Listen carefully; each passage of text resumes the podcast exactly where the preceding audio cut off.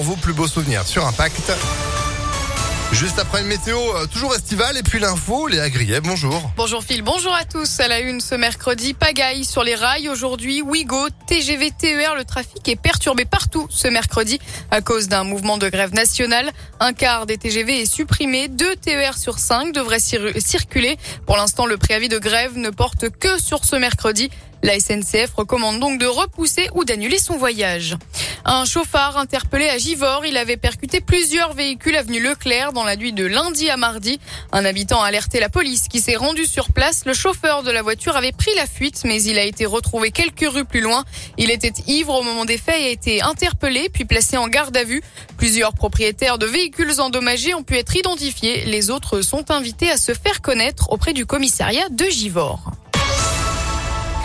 Électrique, hydrogène, gaz, le futur s'inscrit maintenant pour les entreprises du BTP d'Auvergne-Rhône-Alpes, alors que les contraintes liées aux ZFE, les zones à faible émission, entrent dans une nouvelle phase. Grenoble et Lyon vont interdire les véhicules critères 2 d'ici 2025 et 2026, sachant que toutes les agglomérations de plus de, 1500, de 150 000 habitants seront concernées d'ici 2025.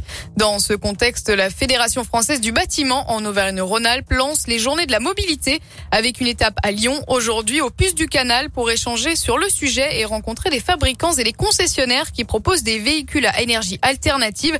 Écoutez les précisions d'Olivier Aubert, le président de la commission Innovation et Environnement rassurer les entrepreneurs qui se posent des questions et puis aussi les informer sur tout ce qui existe sur une partie du marché qui est plutôt mature, notamment en véhicules TTR légers, où on a des solutions électriques qui fonctionnent déjà plutôt bien.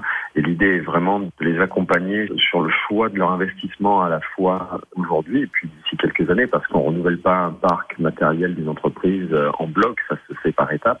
Ces étapes, elles devront être calées sur les différentes maturités des technologies. On va appeler un mix énergétique dans lequel il va falloir que les entrepreneurs se retrouvent un peu et se projettent parce qu'en fait, en fonction du moment où on va réinvestir, on va, on va choisir une technologie plutôt qu'une autre, investir euh, dans la bonne technologie au bon moment. Selon une étude réalisée auprès de plus de 600 gestionnaires de la flotte du bâtiment en Auvergne-Rhône-Alpes, deux tiers des entrepreneurs se disent très motivés à changer leur parc automobile. Ils notent néanmoins que l'offre de, pour des véhicules alternatifs n'est pas assez large ni assez accessible pour répondre à toutes les contraintes des ZFE. Ils demandent donc des dérogations et un panel d'aide plus importante et notent un manque en matière d'infrastructures comme des bornes de recharge par exemple. Les résultats du bac dans le Rhône sont tombés. Dans le département, ils sont 85,7% à avoir décroché le précieux sésame, soit plus de 6000 nouveaux bacheliers dans le département. Dans l'académie, on dépasse les 86% de réussite. Dans l'actualité sportive, c'est parti pour trois semaines de compétition. L'Euro de foot féminin sera lancé ce soir lors du match opposant l'Angleterre et l'Autriche. Les Français jouent dimanche face à l'Italie. Cinq Lyonnaises font partie de la sélection. Le Tour de France, bien sûr, sur les pavés cet après-midi entre Lille et Arenberg. 157 km au programme, dont une vingtaine de secteurs pavés. Hier, c'est le Belge Von Van Aert qui s'est imposé en solitaire à Calais.